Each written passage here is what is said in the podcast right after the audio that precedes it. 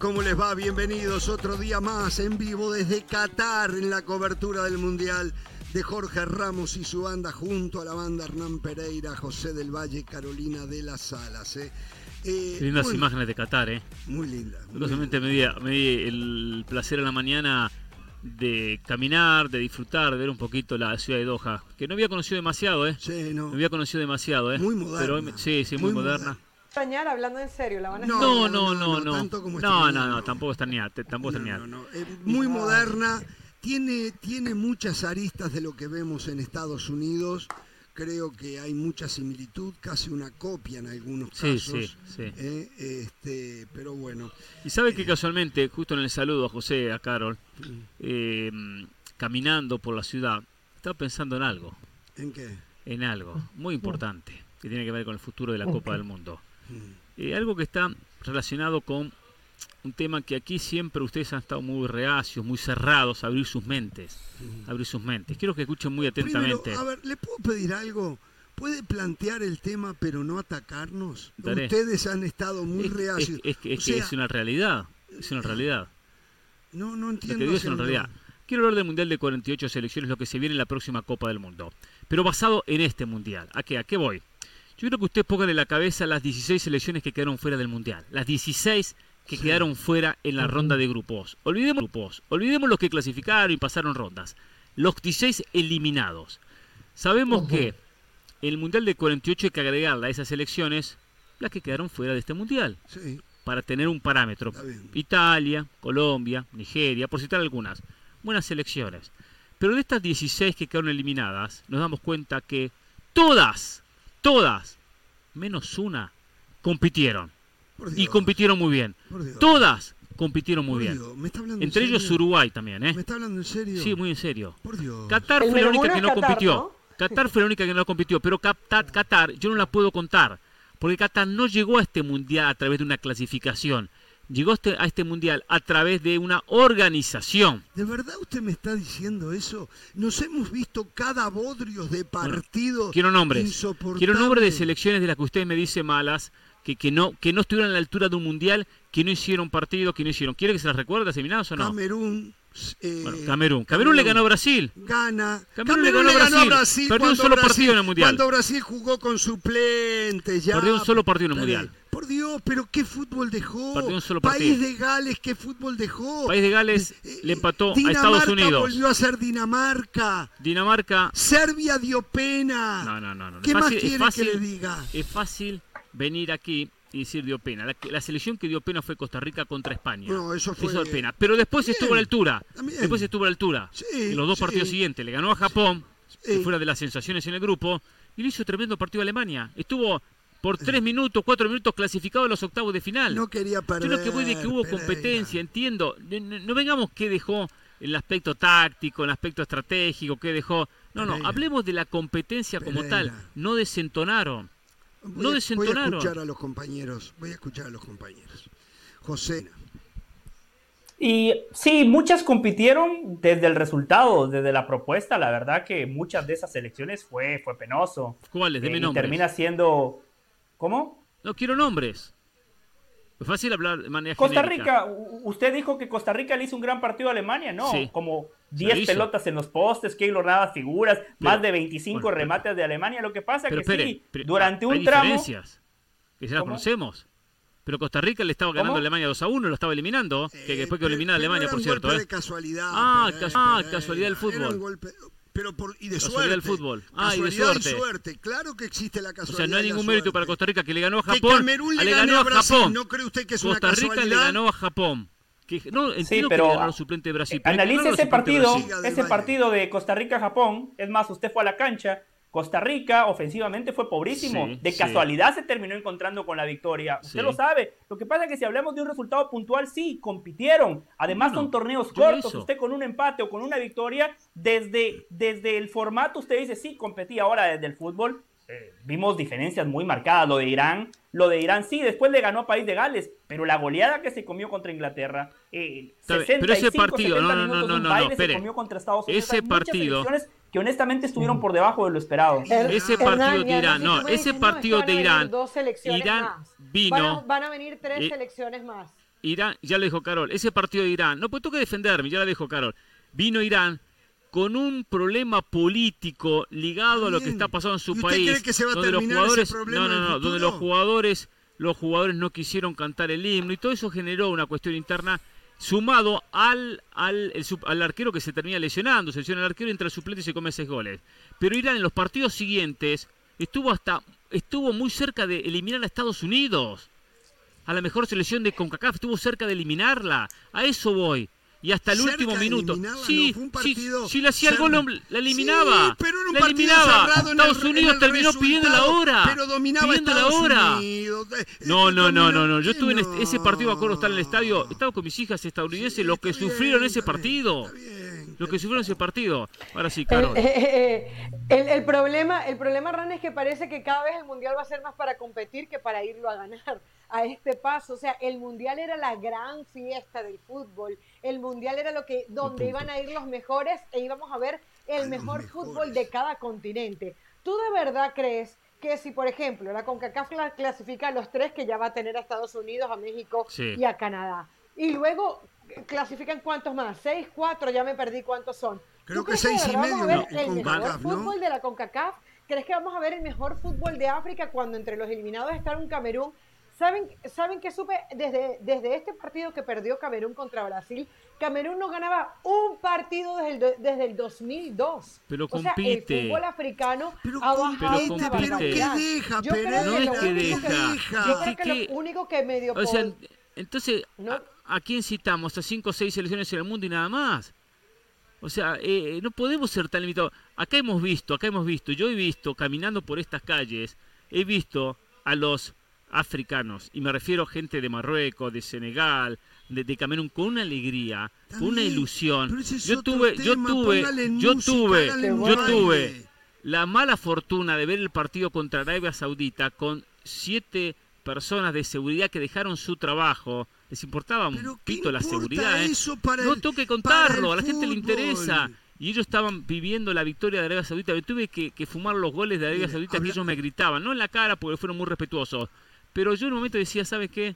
Estoy sufriendo porque pierde Argentina. esta gente está contenta, está ganando Argentina. Hable la verdad. Se ilusionó, le regalaron a, cada futbolista un Rolls Royce. un Rolls Royce. pero ustedes son unos egoístas. ¿Qué le da ustedes tres son unos egoístas. ¿Qué le da al fútbol que, le regalen un Rolls Royce a estos jugadores de medio pelo para, para ellos es algo histórico. Usted, Fue histórico. Usted está omitiendo. Fue histórico usted para está omitiéndole a la audiencia lo más importante. ¿Qué es lo más importante? Que la última noticia es que ahora están pensando en hacer 12 grupos de cuatro equipos por Eso grupo. En su momento lo hablamos. Y se van a jugar.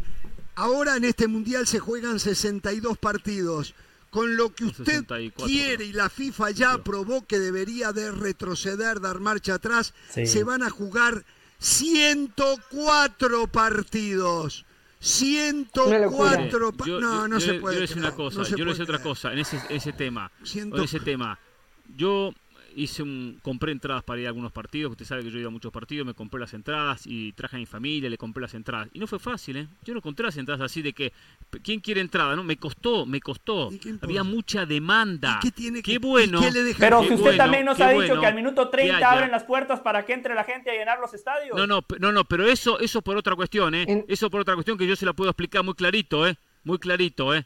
Eso porque los cataríes se apoderaron de las entradas y después el gobierno catarí no venían, el gobierno catarí y después y, después no vienen. Por esa razón. Pero porque eh, usted sabe, usted sabe muy bien. No, no, no, no. entonces dijeron las usted sabe muy bien. Tengo que hacer Usted, no, todos ustedes saben muy bien que en la página de la FIFA no había más entradas, uno quería comprar y no había entradas. No había entrada ni para el partido menos importante de la Copa del Mundo. ¿O, estoy mintiendo? ¿O estoy mintiendo? Y algunas 604, no sé si miente, hay más oportunidades para la gente. La verdad, no hay más oportunidades para la gente. Que la gente vio un partido de la Copa del Mundo. 104 partidos en un mes. insufrible, insufrible. La pausa, continuamos. Los débiles también participan.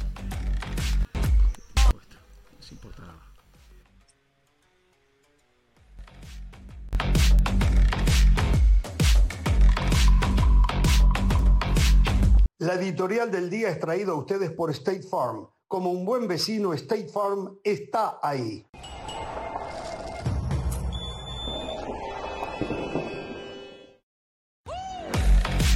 Continuamos en Jorge Ramos y su banda desde Qatar con la cobertura mundialista y queremos seguir escuchando sus opiniones durante estos cuartos de final. Cristiano, ¿volverá a ser suplente mañana ante Marruecos? Jorge nos comenta que debería ser suplente y apartado del grupo por su comportamiento con sus compañeros. Es poco profesional. Jorge, dejémoslo en paz. Yo veo que los compañeros lo respaldan al igual que el técnico. ¿eh? Carlos, yo creo que sí. Portugal quiere ganar, sí. Bueno, a ver, está claro, Carlos, que eh, con Gonzalo Ramos de titular Portugal jugó mejor que con Ronaldo, ¿no? Rafael, en mi opinión, no creo. Mañana será clave Cristiano como titular. ¿Usted cree, Rafael, que después de lo ocurrido los otros días va a dar marcha atrás Fernando Santos y poner a Cristiano Ronaldo de titular? Luis, si no hay penales, mejor que sea suplente. Luis, ¿y cómo saber si habrán penales? Muchas gracias por todos sus comentarios. Sigan enviando sus opiniones en todas nuestras redes sociales. Por ahora, pausa y volvemos con más desde Qatar aquí en Jorge Ramos y su banda.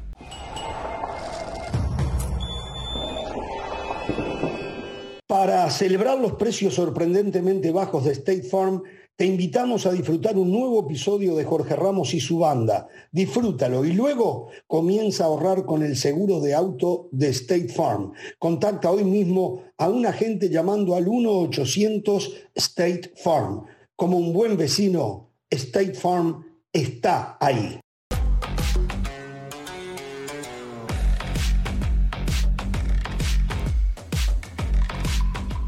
Bien, continuamos eh, desde Qatar en una noche espectacular, linda, fresquita, muy linda la noche. A ver, vamos a seguir con el Mundial 2026 que se va a hacer en Estados Unidos, en México y Canadá. Sumamente comprometida. La situación de ha perdido el rumbo y ha perdido pie. Estados Unidos le ha sacado una ventaja enorme y también Canadá. Ambas selecciones, Estados Unidos y Canadá o ambas federaciones, tienen ya las bases del equipo del 2026. Ya han trabajado, han traído una selección muy joven a este mundial. Ya están trabajando lo que va a ser la selección del 2026.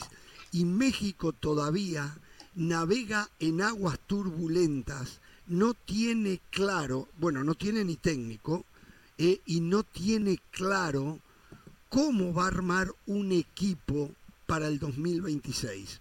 Va a repetir lo que hizo para este mundial, aquellos jugadores que anden mejorcito en los torneos del 2025 y 2026 van a formar la selección eh, con ocho extranjeros por equipo y bla, bla, bla, bla, bla, o van a empezar, como hizo Estados Unidos, a trabajar con jovencitos que ya no hay tiempo, porque faltan tres años y medio, ¿eh? no hay tiempo para trabajar con jovencitos donde no le abren mucho las puertas en los equipos de la primera división porque prefieren los extranjeros, ¿eh? para poder ya llegar con un equipo joven y en plenitud en el 2026. Hay jugadores en México hoy jóvenes, establecidos, que puedan dar el gran salto en el 2026? Se lo pregunto, Carolina. Que fíjate lo que nos decía el mismo Mauricio Imay del caso de Luis Chávez, hablaba que no es el jovencito, ¿no? Estamos hablando de un jugador de 26 años, si no, está, si no estoy mal, y que estuvo deambulando por el fútbol mexicano. Pudo tener ese buen partido ante Arabia Saudita, pero la pregunta es, ¿está para ponerse el equipo el hombro? Y así, un montón de nombres, el mismo Laines. Laines estaba llamando, llamado a ser qué? El próximo Chucky Lozano. ¿Y dónde está Laines en este momento? Más cerca del fútbol mexicano que en Europa. O sea, yo no visualizo, más allá de que uno ve jugadores que tienen potencial, como mismo eh, Kevin Álvarez, por ejemplo, lateral derecho hoy, junto con Jorge Sánchez, creo que no está, o sea, si no se acomodan las cosas, creo que México no tiene ese relevo, pero hacia allí tiene que apuntar, no veo otro camino. Porque, a ver, Jorge, lo que hablábamos un poco antes del, comienzo del programa era, se tiene que olvidar, y, no por falta de agradecimiento México, pero se tiene que olvidar ya de los Herrera, de los Guardados, de los mismos Ochoa, necesita darle la oportunidad a los que vienen que jueguen esas Copa Oro, que, que jueguen esa, esas Nations, eh, eh, bueno, Nations League de la CONCACAF, eh, si quieren tener alguna chance en el Mundial, porque estos jugadores veteranos no van a llegar al Mundial de Fútbol. José, lo escucho. Yo creo que México sí tiene los futbolistas. Después habrá que ver si pueden dar un paso al frente. A ver, Chaquito Jiménez, Diego Laines, Sebastián Córdoba, Chiquete Orozco, Acevedo, Eric Sánchez, jóvenes que vimos todavía en este equipo que dirigió el Tata Martino, Chávez, Alexis Vega, Orbelín Pineda, o sea, tienen los jugadores. El problema es, van a dar un paso al frente, porque a ver, en el papel, aquella generación del 2005 que gana el Mundial Sub-17, generación dorada del fútbol mexicano, muy pocos terminaron consolidándose ¿eh? y en selección muy pocos marcaron la diferencia. Aquel equipo que ganó el Mundial Sub-17 también contra Uruguay, Jorge, usted recuerda esa final, 2011, si no estoy mal, con, el, eh, Potro Gutiérrez como entrenador. ¿Qué pasó con ellos? No pasa nada. O sea, jugadores hay. Después, les van a dar el rodaje, van a ser sostenidos por un proyecto y un proceso los va a dirigir un técnico que los pueda maximizar, que pueda potenciar sus virtudes. Esos futbolistas van a poder tener una competencia donde realmente los podamos medir o van a seguir compitiendo en la mediocridad del tercer mundo del fútbol que es la CONCACAF, en la Nations League que mencionaba Caro, la Copa Oro o todos esos torneos fantasmas de la CONCACAF. A ver, vamos a hacer una cosa. Yo les voy a ir dando puesto por puesto los jóvenes que hoy pintan como para en el 2026 representar a México en un mundial que va a coorganizar el, el fútbol mexicano o México país. Miren el arco, miren el arco. Sí, a ver. Acevedo, Malagón, Jurado. Hmm, flojito. Flojito, ¿no? Sí, sí, sí. Flojito todo. Sí, sí. Acevedo. Acevedo quien picaría en punta como titular, pero bueno, no tiene, no tiene el recorrido que eh, tuvo en su momento Ochoa. Exacto. Muy lejos de Ochoa.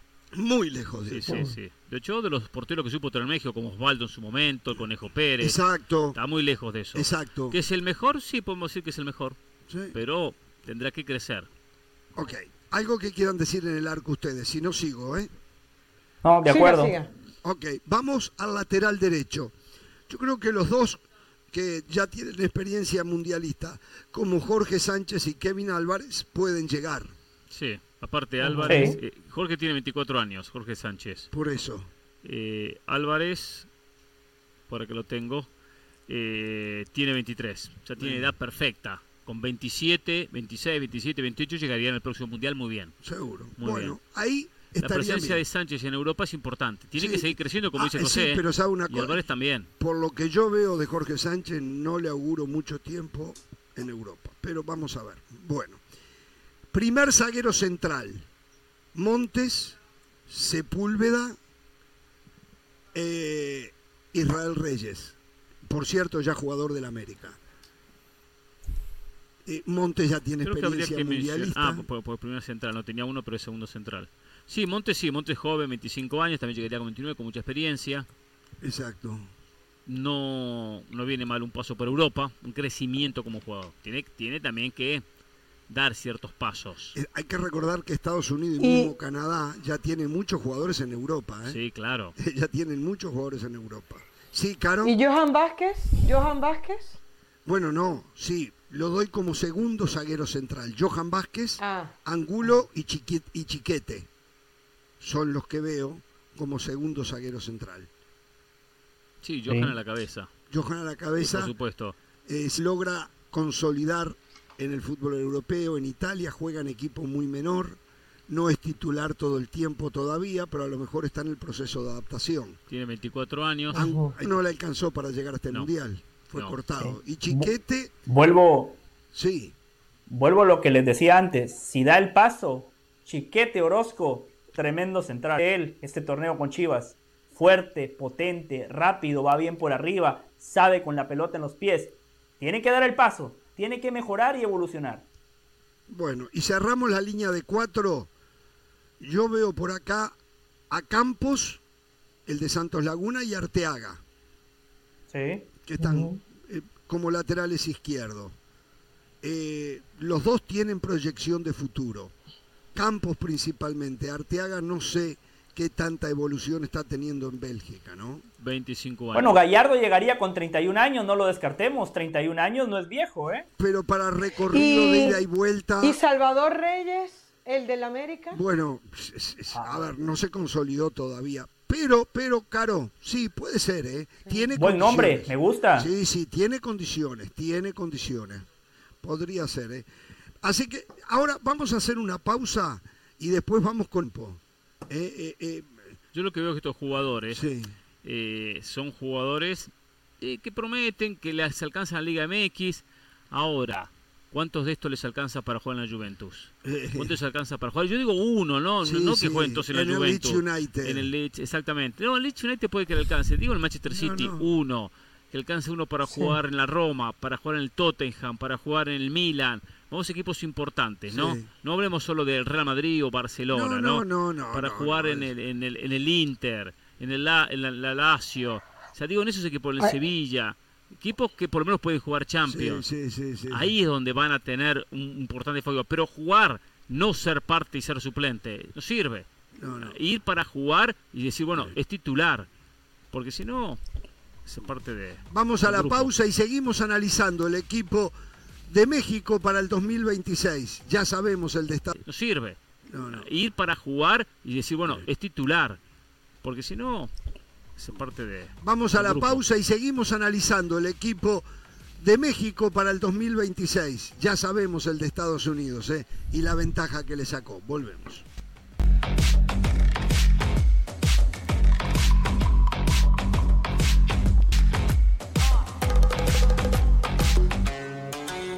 Bien, seguimos hablando de la proyección de jóvenes mexicanos pensando en el Mundial 2026. ¿Qué puede presentar México? ¿Qué ha desarrollado como futbolistas jóvenes? Eh, ya dimos un repaso a los que se proyectan ahora en el arco, en una línea de cuatro.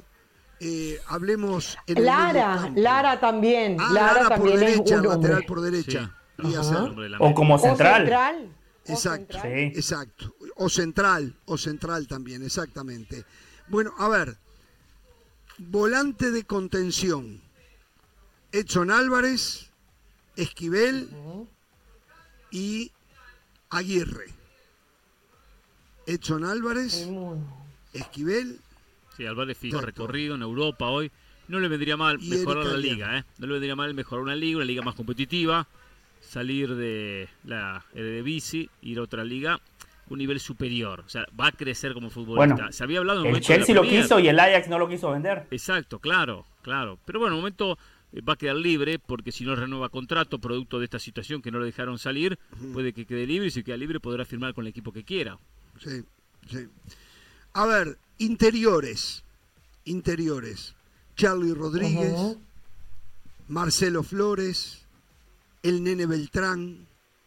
Después les digo algún otro. ¿Qué les parece estos? ¿Tienen proyección para llegar alto? Es que, es que pareciera que, llegaron a su tope. O sea, Charlie Rodríguez, ¿qué tanto más puede dar Charlie Rodríguez? El Nene Beltrán, fíjense que ni siquiera se pudo consolidar en Chivas. Algunos técnicos lo querían y otros no. Es que ese es el problema, Jorge, que potencialmente podrían, pero luego uno ya esta historia la conoce. Eh, de interiores tiene que mencionar a Luis Chávez, que fue el mejor de México. No, ahí este voy, ahí voy, ahí voy. Luis Chávez, Córdoba, ah. Marcel Ruiz, Eric Sánchez, ¿no verdad? O sea, acá tenemos que 4, 7, 10 que les di. Luis Chávez, Córdoba, Marcel Ruiz, Sánchez, Charlie, Marcelo Flores, Beltrán y después los otros tres que serían la contención Edson, Esquivel y Aguirre. Eh, tiene, tiene material, ah, por ejemplo, Córdoba, me parece que tocó su techo. Me parece. Sí, porque Córdoba sus apariciones en el América prometía. Exacto. Eh, después se empezó a quedar, perdió espacio, pasa Tigres, yo lo hice con el Piojo, que lo conocía. Solamente va a dar el estirón, no lo, no lo dio. Exacto. Entonces termina siendo una, una duda, una incógnita. El que luce bien de estos es Eric Sánchez. Sí. Eric Sánchez. Pero Eric Sánchez, que, luce muy bien porque tiene condiciones, que le ha ido muy bien en Pachuca, también tiene que ver con un equipo que anda muy bien. Cuando el equipo anda bien, el futbolista anda bien. Sí, claro. Porque es contagioso. Eh, entonces, lo va llevando. La idea de, Almada, eh, de potenciar al jugador, de trabajar mucho el equipo, eso lleva a que el rendimiento termina siendo bueno para todos. Entonces, también a veces uno se engaña con eso, que bien que anda. Anda porque el equipo anda bien. Después llega la selección y es otra cara, es otra, otra versión. Bueno, y vayamos... Faltan, faltan los delanteros, ¿no? Vamos pero, con los delanteros. ya tengo una conclusión Vamos que la voy a compartir después que Jorge ofrezca los delanteros. Vamos con los extremos. Seguimos con un 4-3-3, el estilo Martino. Exacto tendré, Que, tendré que haber roto el estilo Martino. Martino no es más técnico de México. Usted se ah. enteró, ¿no? ¿Se enteró? Digo, porque si con el 4-3-3 lo van a matar acá, ¿eh? Ah, por derecha, por derecha. Ahí podría jugar Diego Laines, sí. Que también puede jugar por izquierda. El Chucky Lozano, Antuna, Cendejas. Antuna. Uh, Sendeja, bueno, Sendeja tiene un inconveniente. Un inconveniente que él, no está decidido. Bueno, exactamente. Eh, se tendrá que decidir. algún problema con esta duda de que para qué selección juego. Puede que de repente cambie y se decida por México, vaya a saber. Eh, Antuna, Antuna lo veo como un Jürgen Damm. Eh, buena aparición, ahí está, y ahí se quedó, ya está. Pareciera que llegó a su techo, y no le veo un potencial mucho más alto a Antuna. ¿eh? El Chucky Lozano. Chucky Lozano, sí. sí. Chucky Lozano ya, bueno, va a tener 31 años. Sí, juega el mundial perfectamente. Con Alexis Vega, ¿no? También puede ser. ¿Quién, perdón? Con Alexis, Vega, o sea, los mismos. Bueno, no, pero ahí vamos para la izquierda. Alexis Vega eh, el, son los dos que tengo. Diego Laines podría jugar por ahí, o el Chucky Lozano podría jugar por ahí, pero estos son los extremos para jugar por Nos sobra mucho, ¿eh? ¿Eh? Nos sobra mucho, ¿eh? No, no. Porque Alvarado también, ¿cuánto hace que estamos esperando a Roberto Alvarado? Que sea el jugador. No. Hace mucho tiempo. Exacto. Tiene 24 años. Yo, yo no descartaría. Sí. Perdón, yo no descartaría Tecatito Corona, estoy viendo, tiene nada más 29 años, con 31, 32, 32 años que dispute la Copa del Mundo, no, no me parece que sea un jugador viejo para desechar. No, no, por supuesto. Está bien, está bien. se puede considerar, claro. No es recambio, pero está bien, está bien. Eh, y después... Bueno, pero el recambio usted no va a cambiar a los, a los 26, estamos de acuerdo, ¿no? El recambio se tiene que hacer de manera progresiva. Sí, eh, de acuerdo, de acuerdo, de acuerdo en eso. Después arriba, ahí sí que hay problemas para un número 9. Yo lo que tengo acá son a Santi Jiménez, a JJ Macías y a Santi Muñoz, aquel que era de Santos Laguna, que se fue al Arsenal, ah, al Newcastle, eh, al, Newcastle. regresó ahora. ¿El Mudo Aguirre no lo puso? El Mudo Aguirre podría ser otro allí, pero digo, estamos hablando de jugadores de jerarquía para hablar un mundial. Y en líneas generales, ¿cuántos jugadores de jerarquía de todo lo que hemos nombrado también hay acá? Ninguno, uno solo, el Chucky. El Chucky. Uno solo. hoy uno, solo. Hoy uno solo. Sí, sí, sí. Hoy uno solo. Eric Gutiérrez no lo mencionó. Sí, sí, sí, lo, dije. Mencionó Eric Gutiérrez? Ah, no, Eric Gutiérrez no lo mencioné. Exacto, no, podría ser otra, oportunidad. Porque también es joven, digo, 24, 25, por ahí anda. Pero también. Exacto. Eh, yo creo que, a ver, Jorge, visto lo visto, a ver, y lo que decíamos, el talento lo tienen, pero la historia la conocemos. Yo creo que esto no hay otra manera de abarcarlo que no sea como un proyecto. Ese 11 que usted acaba de dar, o probables 11, en esa primera reunión que tenga el técnico, que, que hable. Y bueno, miren, e, el 11 del 2026 perfectamente puede ser este, podemos variar con este. De ustedes dependen qué van a hacer de aquí a los próximos años. O sea, yo les decía el otro día que parte del discurso de Greg Berhalter con estos jugadores fue salgan de la comodidad, no se vayan a equipos porque sencillamente les paguen bien y ya, traten de trascender. O sea, yo creo que como parte del discurso del técnico de, o de quien tenga que, ser, de los directivos, es hacerle entender a estos jugadores que ya no es un tema individual, que es un tema colectivo, si realmente quieren dedicarse al fútbol, entre otras cosas, para... Quería agregar un nombre. Quería agregar un nombre que no dijimos, el Pocho Guzmán 27 ah. años nada más, un mediocampista muy, bueno y encima un mediocampista con gol, que no abundan en el... Mi conclusión rápida, hmm. tiene muy buenos futbolistas México, ninguno clase A, ¿eh? ninguno que pinte para ser clase A. Por eso va a ser clave, fundamental, imperativo, póngale el adjetivo que usted quiera, acertar en la contratación del técnico que pueda sacar lo mejor del futbolista, el técnico que pueda potenciar las virtudes de estos jugadores que ninguno es clase A. Por ejemplo, Guillermo Almada. Usted mencionábamos eh, en esta lista que acabamos de hacer a Álvarez, a Eric Sánchez, a Luis Chávez. ¿Por qué lo mencionábamos? Por Guillermo Almada. Antes no estaban ni en el debate, no estaban ni en la conversación del fútbol mexicano. Larcamón, un técnico de ese perfil, un tipo que con poco haga mucho. No, no, no, no me ponga, no me ponga técnico extranjero.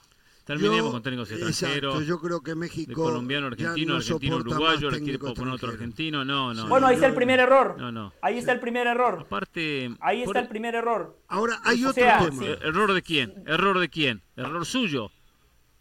No, no, no. el primer error es que si yo soy dueño de una empresa, si yo soy el presidente de una federación en este caso, yo me fijo en quién es el mejor para mi proyecto, no me fijo qué pasaporte tiene. Pero ya sabemos si el mejor va a generar lo que ha estado pasando en México. rechazo.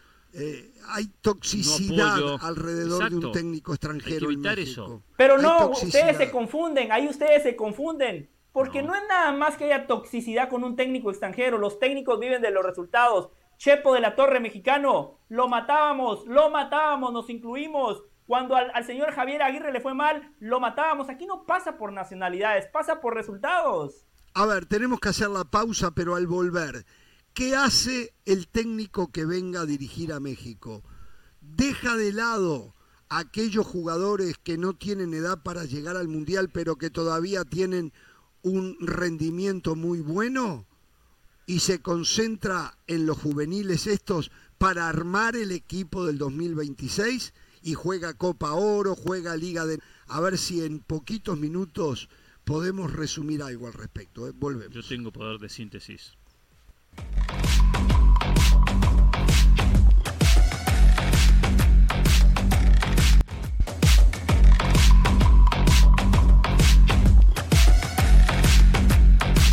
Muy bien, continuamos en Jorge Ramos y su banda.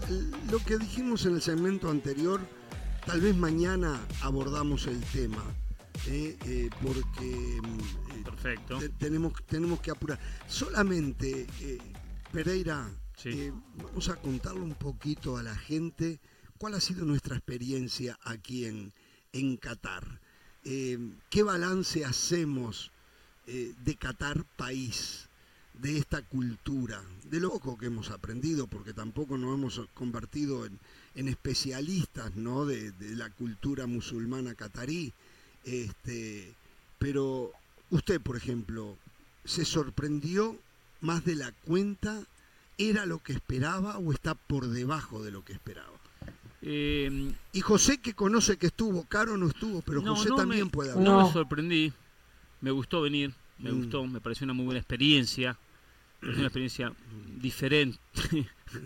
Mira la cabeza, mira la cabeza cuando, cuando voy a Disney. Cuando voy a los partidos me siento como que estoy en Disney. Estoy en Disney por, por la organización, las filas, el orden, la gente ayudando, colaborando. Me hizo recordar eso, el fútbol en Disney, Disneylandia. Pero no, de la cultura, bueno, tampoco tuve la oportunidad, ¿no? De, de... No fue una mezquita, por ejemplo. No, no pude ir. Mi familia fue, yo no fui. Yo no, pude ir porque profesional.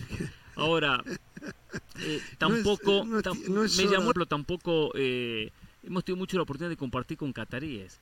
Eh, acá siempre me dio la sensación de que no somos bienvenidos, pero también nos ignoran. Es como que a uno en la calle ni lo miran, no le dan ni bola, pasa. No hay una mirada hacia una mirada cortés de qué, lindo que están, qué bueno, de dónde Una vez, un día caminando. fue solamente una vez. Una vez. Unos cataríes jóvenes y jóvenes. Jóvenes muchachos. Por ahí front, de dónde viene, de dónde son, comenzamos a hablar un poquito. La mayoría es como que no son maleducados no es que ignoran a uno, no es que lo miran a uno como diciendo, vienen a mi país, están acá molestando. No, no, no. Pero tampoco la sensación de hospitalidad, de, de, bienvenidos, de que, bueno están acá, de dónde son, de dónde nos visitan. Tampoco. Ni una cosa ni la otra. Hay una frialdad en ese sentido. Pues a mí me hubiese gustado conversar más, para conocer más de, la cultura y cómo ellos, eh, ellos viven. José, eh, lo que pasa que habría que preguntarles de dónde son, porque el 25% de las personas que viven en Qatar son cataríes. No, pero el 75% son extranjeros, no nada más ahora en el Mundial, ¿eh? Eso es de siempre. El catarí catarí es la minoría. Es pero increíble. son identificables, José. Mm. Ya sabemos quiénes son, por, ejemplo, por la, vestimenta de Arabia Saudita, que también tienen eh, el turbante y las túnicas esas, ya, ya sabemos distinguir nosotros de dónde pero, Pero si yo tengo, si yo tengo 5 mil dólares para viajar, ¿no? Eh, ¿Ustedes me recomendarían ir a Qatar o me dicen, ¿sabe qué, Caro? Pasa, conoce otro lado y no, no, no. Primero con 5 mil dólares acá no haría mucho. No, pero no importa, que si quiere gastar un dinero, no, yo, yo le, diría que no. No, yo también. Le, diría, que, no. no. no. o sea, no, vale la, pena meter tanto dinero para lo que es la, A no ser que quiera conocer el Medio Oriente, entonces diga, bueno, a Abu Dhabi, que, que no tuve la oportunidad de ir, conocer Emiratos Árabes, de repente Arabia Saudita, conocer un poco. Tiene que haber un interés cultural. Pero si no va a Disney, si no va a Disney, lo tiene ahí a cuatro horas de No, y con descuento más. Vamos a la pausa y continuamos en Jorge Ramos y su banda.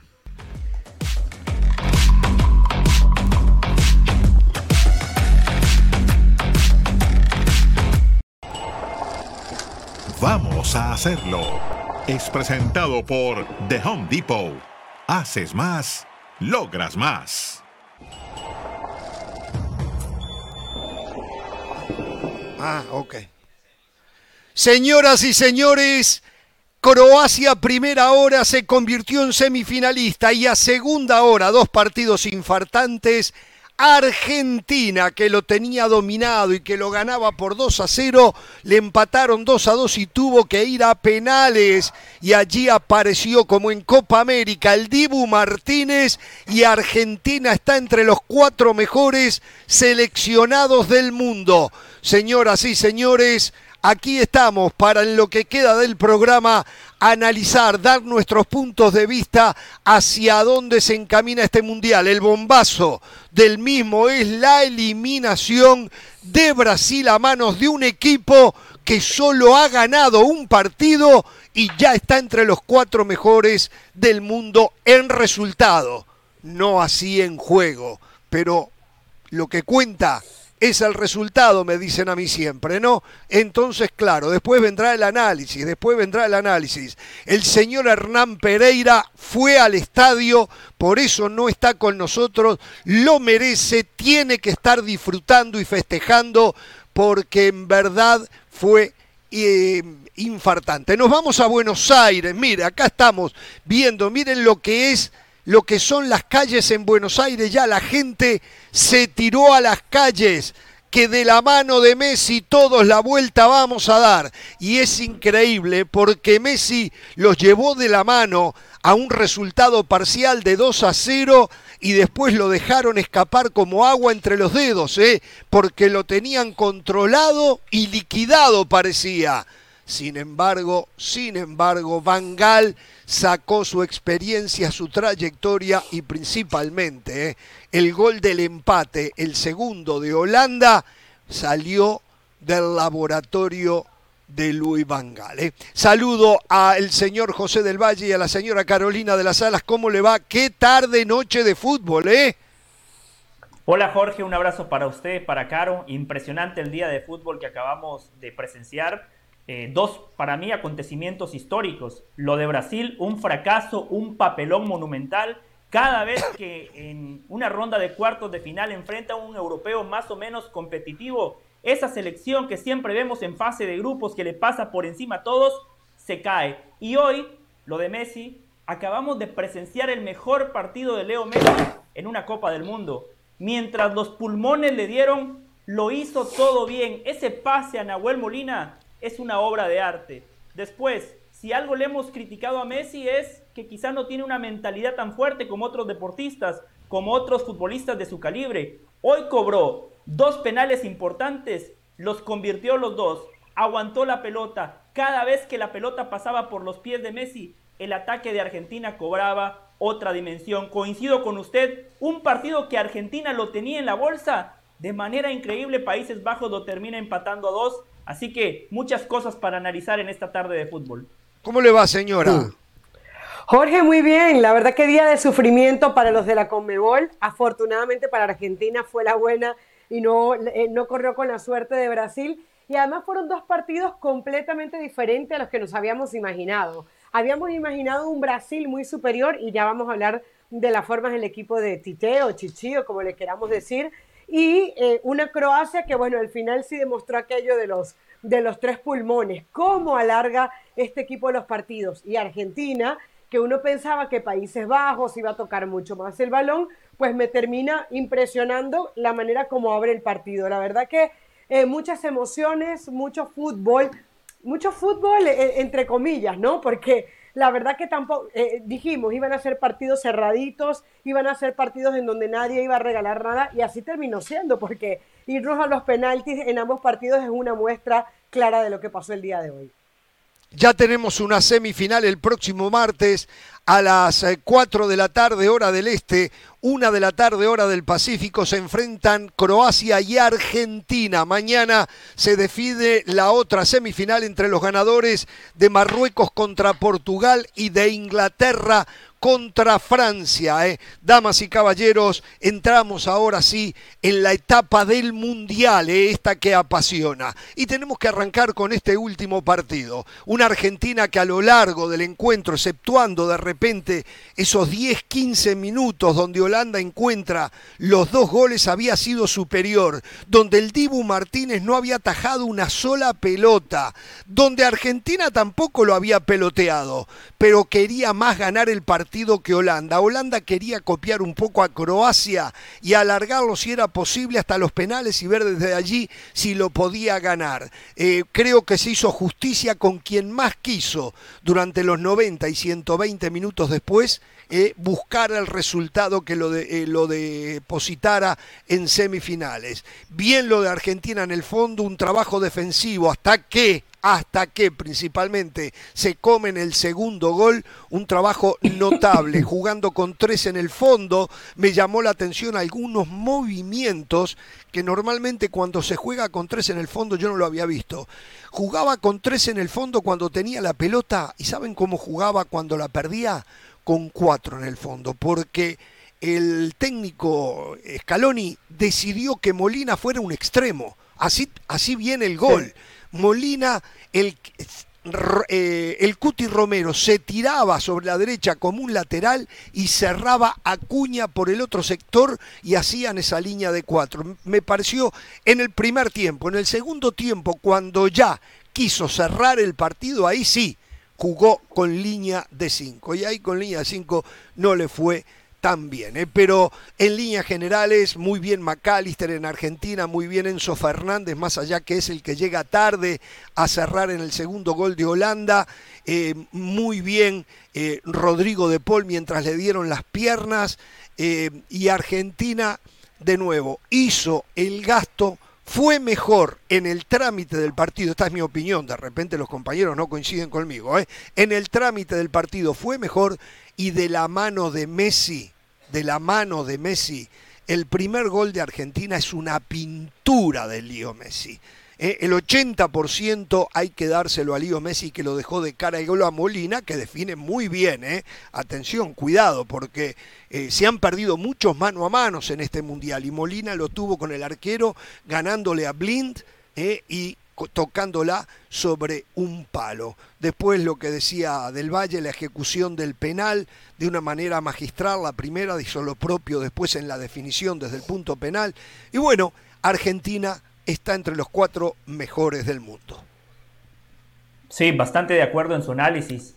Argentina fue el que más hizo por el partido, pero honestamente era un partido sumamente parejo. Ninguno de los dos generaba oportunidades de gol pero sí hay que darle crédito a Scaloni porque esa línea de 5 le termina funcionando. Antes del gol, usted bien lo decía, Molina era el hombre que más peligro generaba y Acuña era el hombre que también por el andarivel opuesto estiraba la defensa de Países Bajos. El primer gol, ojo Jorge, porque es la primera corrida donde Nahuel Molina se mete por los carriles internos. Antes de esa jugada siempre estaba pegado a la banda, porque por ahí trataban de generar superioridad numérica con él, con el movimiento de Cuti Romero que usted mencionó, y de Poli Messi. Por ahí Argentina era el, e, e, era el equipo que, tenía el control del partido y de la pelota, pero reitero, no generaba. La primera que Nahuel Molina hace ese, ese movimiento por el carril interno y lo de Messi es impresionante, desafiando la geometría, desafiando las leyes de la gravedad. Es que por el único carril por donde podía pasar esa pelota, por ahí la puso Leo Messi. Y en el segundo tiempo, el penal lo genera Cuña. Por eso esa línea de tres centrales con dos carrileros a Scaloni le termina funcionando. Después, Yo entiendo que el técnico dice, a ver, estamos ganando 2 a 0, partido definido, Países Bajos no me genera, y termina sacando al Cuti Romero, el hombre que por el juego aéreo, junto con Otamendi, eh, lo estaba haciendo muy bien. Y justamente por el juego aéreo, ya sin Cuti Romero, Países Bajos se mete al partido y sobre el final esa jugada de laboratorio, que no es casualidad, ¿eh? arroba del valle guion bajo ESPN, la gente puede ir a mi Twitter. Hace dos años, este jugador en su equipo en Países Bajos, eh, hace exactamente la misma jugada. En el fútbol no hay casualidades. En el fútbol hay ensayo. En el fútbol, correcto. En el fútbol hay preparación. En el fútbol hay repetición y después la capacidad del técnico para trabajarlo y la capacidad de los futbolistas para ejecutarlo. Sobre el final del tiempo extra, honestamente, Argentina lo merecía ganar. El partido no se tenía que ir a los penales. Messi, disparos de Messi, disparos de Lautaro, eh, la pelota que va al poste de Enzo Fernández. De manera merecida, Argentina se termina clasificando a las semifinales. Y Argentina en los penales le sobró jerarquía. A Países Bajos no, ¿eh? Mención especial para el Dibu Martínez. Dibu, podés bailar, no hay ningún problema. Si los delanteros cuando marcan goles hacen el bailecito, cuando usted ataja, Dibu, baile, haga lo que quiera, porque hoy usted fue el héroe en la tanda de penales. De acuerdo, de acuerdo. A ver, dos cosas. Ayer decíamos, Messi, elemento diferencial en la selección argentina. Fue elemento diferencial Messi el día de hoy. Fue desde los penaltis, los dos que cobró en la tanda de penaltis y en el partido. Y eso que yo pensaba yo, cuando me habían dicho, le das los penaltis a, Messi. Decía, no, no, porque ya ha demostrado que no. Pues no, hoy Messi nos tapa la boca o me tapa la boca y dice, sí estoy para, para patear los penaltis. Lo hizo y respondió. Y evidentemente esa asistencia eh, a Molina de la, cual, ah, eh, eh, de la cual está hablando el mundo. Ahora, hablamos de Messi como elemento diferencial. El otro elemento diferencial que supuestamente ponía la balanza a favor de Países Bajos era Bangal. Y resulta que no fue así. O sea, más allá de las dos jugadas de pelota parada, que todos estamos de acuerdo que fueron muy buenas, además que nos sorprende Países Bajos haciendo una jugada pelota parada a ras de piso, cuando supuestamente su fuerte es por arriba. Supuestamente lo que ellos eran más fuertes era por arriba, y la jugada es completamente a ras de piso. Creo que ahí termina sorprendiendo a Argentina, más allá de que las, dos jugadas fueron de pelota parada. Creo que Argentina nunca se vio eh, en inferioridad con Países Bajos. Eh, siempre asumió el rol del partido, siempre asumió el, protagonista, el protagonismo del partido desde el minuto uno. Y eso fue desde el minuto uno hasta el minuto 115, 120, cuando Argentina no se quería ir a los penaltis. Eh, el equipo de Scaloni nunca se quiso ir a los penaltis. Dos jugadas clarísimas, una que falla Lautaro Martínez y otra que falla Enzo Fernández. Yo creo que está el mejor en las semifinales, entre Países Bajos y, y Argentina llegó el mejor apretado, sufrido. No sé si esto va a cambiar de aquí a la final, si es que hay una final para la selección argentina, pero ojo, porque sufrió contra Australia, un partido que tenía completamente controlado, y sufrió contra Países Bajos, un partido que también tenía, no sé si completamente controlado, pero la verdad que veíamos que el partido se iba a terminar en 90 minutos. A ver, em, a mí me llamó algunas cosas que me llamaron la atención.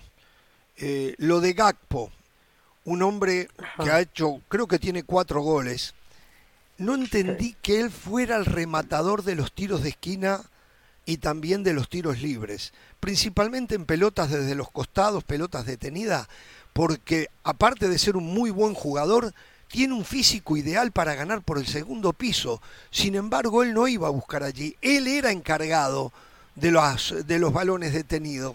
Y la verdad que no hacía la diferencia desde allí.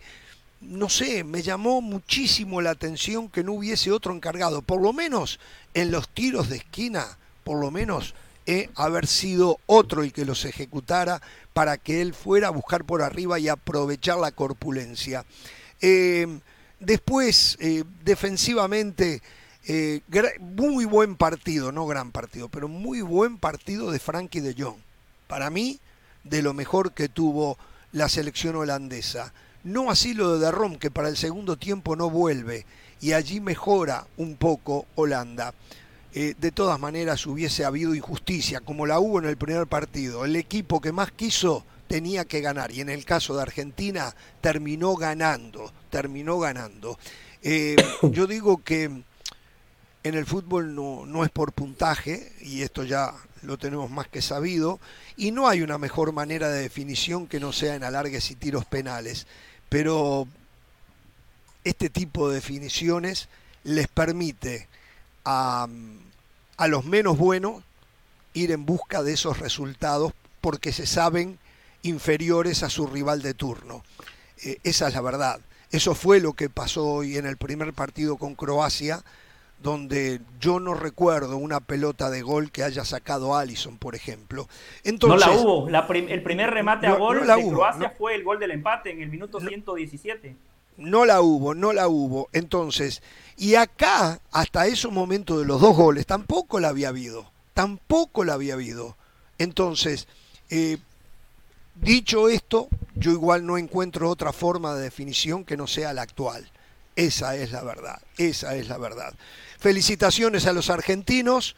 Eh, creo que desde lo futbolístico todavía están en el debe, deberían de tener más volumen, pero en estos campeonatos muchas veces se juega de esta manera, como lo hizo Croacia, como lo hizo Argentina, eh, aunque mucho mejor y más protagonista que Croacia, y como lo intentó hacer también de alguna manera la selección holandesa. Tal vez la que trató de jugar a lo que siempre jugaba y no le salió fue Brasil de los cuatro equipos y ya en un ratito vamos a hablar de ese partido. Me encantó lo de Acuña por izquierda, es el que genera el penal para el segundo gol de Argentina. Otra vez muy bien McAllister en la distribución, en las pausas, en el aceleramiento, en la búsqueda con Messi. El repunte de De Paul hoy quedó claro que ya está para quedarse De Paul si físicamente está bien. Y también está claro que Di María no estaba para jugar, porque en algún momento yo tuve la duda. Esto de jugar con línea de tres en el fondo, ¿es por estrategia o es porque Di María no estaba bien? Y tengo claro que es porque Di María no estaba bien, no estaban para 90 ni para 30 minutos, por eso demoró tanto y lo termina poniendo en los últimos 10 minutos. ¿no? Eh, habrá que ver ahora frente a Croacia si Di María ya está en condiciones, si vuelve a la alineación o al formato anterior o sigue con línea de tres. Insisto, para mí esta línea de tres, sí, eh, estuvo bien, a muy bien. Para mejor los tres zagueros fueron fantásticos lo que rindieron. Pero yo creo que le calza mejor la línea de cuatro en busca de más protagonismo a la selección argentina. Fue una combinación de las dos cosas. Creo que usted eh, establece un muy buen punto. Si Di María no está bien, mejor sumar un central más, darle solidez al equipo, soltar a, más más a Messi, soltar a los carrileros, que por ahí Argentina hace el negocio. Gol de Molina, Acuña que termina generando el penal, pero también pasa por el sistema que maneja Países Bajos. Generalmente los técnicos dicen, te pongo un equipo espejo y mis futbolistas van a hacer la diferencia. Y creo que el jugador argentino de hoy tiene más jerarquía. Ojo, eh, yo lo dije antes de que arrancara este mundial, cuando uno repasa los nombres de Países Bajos, tiene futbolistas muy buenos, ¿eh? tiene un gran entrenador, un equipo bien trabajado, buen colectivo, hoy dieron la cara, pero a ver, cuando uno repasa la historia, estos nombres están muy por debajo de lo que históricamente Países Bajos ha sabido tener. Lo de Gakpo, que mencionaba Jorge, pasa también, Jorge, más allá de la pelota parada que usted ya mencionó, eh, y esto va de la mano con lo que decía Caro, Bangal quiso dar un golpe en el tablero porque hoy desde el arranque le cambia la posición a Gakpo que a lo largo de la Copa del Mundo había sido el segundo delantero con Memphis Depay. Hoy pone a Berwin desde el inicio, retrasa unos metros a Gakpo para que entre más en contacto con la pelota, pero claramente eso no le funcionó porque Países Bajos en los primeros 45 minutos ofensivamente hizo poco y nada. Es que Depay, José, jugaba muy retrasado Depay también en esos primeros 45 minutos, lejos del área. No lo entendí tampoco eso. No quería perder. Holanda no quería perder. Es que, es que, es que fue un poco raro porque, a ver, el País Bajo que, que habíamos visto, sobre todo contra Estados Unidos, era un equipo de posesión. Y hoy no quería tener la posesión, por lo menos en los primeros minutos. De hecho, Argentina se sintió cómodo con eso. Dijo, ok, ellos que tengan la pelota en la mitad, saliendo desde atrás. Luego, Argentina recuperaba el balón y utilizaba las bandas que ya comentaba eh, eh, Jorge. Jorge, eh, rapidito, el tema, de, el tema de los laterales. Me tengo que ir, me tengo que ir, me tengo que ir, Caro, me están diciendo que me tengo que ir, perdón. Vamos a la pausa, la seguimos, ¿eh? Vamos a la pausa, vamos a estar desde Buenos Aires. En un ratito vemos los goles también, ¿eh? Seguimos en esta cobertura de Qatar 2022. Volvemos. Vamos a hacerlo. Es presentado por The Home Depot. Haces más, logras más.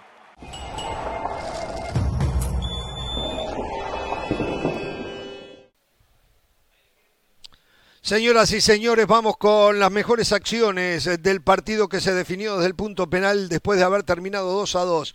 Y aquí está el primer gol de Argentina, conseguido por Molina cuando corrían 35 minutos. El pase monumental de Messi lo deja de cara al gol y Molina que defiende muy bien ante la salida del portero. Era 1 a 0 y era merecido a esa altura, ¿eh? era más que merecido a esa altura. Tiro libre de Messi y la pelota era para, para que le, pegara por afuera y le pegó por sobre encima del primer hombre de la barrera y se fue a penitas. Y acá el penal. Fue penal, muchachos, no hay duda de esto, ¿no? Para mí penal, claro. Clarísimo, y lo define con una categoría impresionante Lionel Messi. Era 2 a 0, dueño absoluto del partido, propietario de la pelota y de la cancha. No se veía por dónde. A esa altura calentaba Di María y dejó de calentar, porque con 2 a 0 dijeron no, y aparecería de cabeza ahí Weghorst perdón, para ser el primero de sus dos goles cuando corrían 83 minutos y después esta jugada monumental de laboratorio y el propio Weghorst que pone el 2 a 2, quedaba congelada Argentina selección y Argentina país y todos los argentinos que estuvieran en cualquier rincón del mundo. Era 2 a 2, se iba a la largue y ahí está, la definición de los penales y aparecía este hombre, el Dibu Martínez, ¿eh? Mientras que Neymar quiso ser héroe pateando el último penal, Messi pateó el primero y lo hizo. Y acá una vez más el Dibu Martínez. Y después todos acertarían. Ah, no, perdió uno. Perdió uno Argentina. Enzo Fernández. Enzo Fernández. Fernández lo tiró afuera. Exactamente. Pero siempre estuvo en control Argentina por las dos intervenciones de el Dibu Martínez. ¿eh? Y entonces, desde el punto de penal, se decidió el pase a semifinales. ¿eh? eh se hizo justicia. Y ya nos metemos en Brasil. Vamos a ver las jugadas. Eh, aquí está el arquero de la selección croata que fue figura. Livakovic. Eh, ¿Cómo atajó? ¿Cómo atajó Livakovic? No, todo, todo. Sí, sí, sí, sí, impresionante. No podemos decir lo mismo de Allison. Acá otra vez Livakovic al remate de Neymar, eh, que entraba por allí. Brasil lo quiso, Brasil llevó la carga del partido como era de esperarse. Croacia no inquietaba, marcaba, complicaba, confundía y era molesta la selección croata para los brasileños. Pero esto lo ha hecho a lo largo de todo el torneo Croacia ¿eh? y no pudieron vencer el arco de este notable portero Dominik Livakovic. Aquí nuevamente otro tuya y mía entre Richarlison, Paquetá, Richarlison y el, perdón, Neymar y el gol. Un golazo, un golazo, ¿eh? Un golazo de verdad. Y era 1 a 0 y estábamos en 105 minutos, estábamos en el alargue ya. ¿eh? Todo indicaba que Brasil este partido no lo perdía más, lo ganaba y lo merecía.